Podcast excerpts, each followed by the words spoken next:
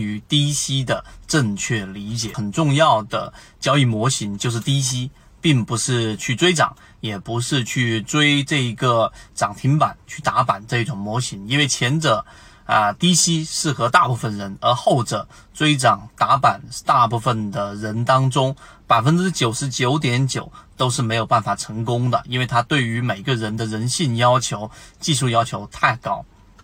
这是第一点。第二个就是我们什么是低吸呢？在个股完全没有任何启动的情况之下，所有人都看不上它。那么，所有当个股一旦出现了百分之二十、百分之三十，出现了一个很明显趋势向上的时候，然后就有人来问：哎，这个现在可以低吸吗？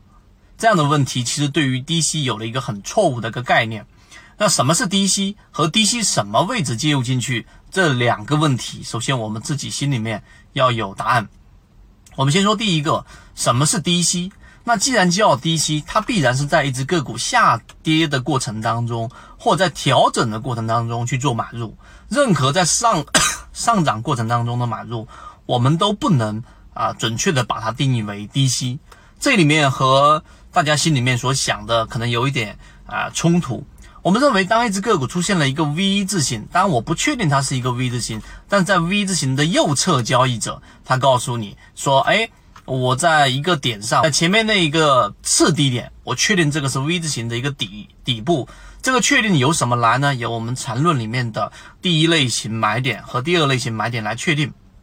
来确定它在我们模式范围内是一个次高点，然后在这个位置其实是对的低吸。但是很多人呢，往往是在一只个股出现了突破，或者是在当一只个股出现了强势上涨、进入强势通道的时候去做一个介入。所以这个位置的低吸就理解错了，它不是低吸，可能我们这样去描述啊，所有人就能更清楚。呃，大部分人理解的这一种低吸的买入点位，往往是当一只个股出现了第一类型买点之后，第二类型买点上行的过程当中去做的这样的一个加仓，这个才是大部分人理解的低吸，但实际上是我们所说的第二类型买点。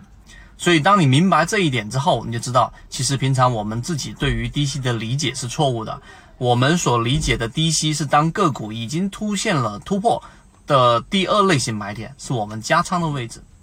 这第二、第二、第二个话题。第三个话题就刚才我所说的那两个问题当中的第二个，就什么位置去做一个低吸，你心中是不是有交易模式的？详细的阐述了。第一类型买点和第二类型买点和第三类型买点，以及第二类型和第三类型重叠的买点。第一类型买点大家应该都还记得很清楚，就是当一只个股从前一个中枢快速的调整下来的时候。在次级别出现一个背驰的时候，那么这个就是我们所说的第一类型买点。那这其实是一个比较适合的低吸位置，所以这个才是低吸的我们说的最重要的，你叫奥义也好，呃，技巧当中的核心也好，你首先要有一个非常标准的这一个低吸的买入信号，第一类型。或者是我前面给大家讲的，在三十分钟和六十分钟出现底分型的时候，这个时候就是一个低吸的买点。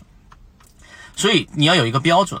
第二个，你买入的原因不是因为它上涨了，而是因为这一只个股出现了我们的这个标准，所以我们就要介入。这一点操作是非常逆人性，也是非常难克服的。因为你想一想，你在其他的自选板块当中，或者是在你的这个隔壁老王、隔壁老张告诉给你的这个个股当中，哎，他们说的个股涨得很好，这个时候你就做选择了。到底你是去选择那些你见过或者你曾经看好过，现在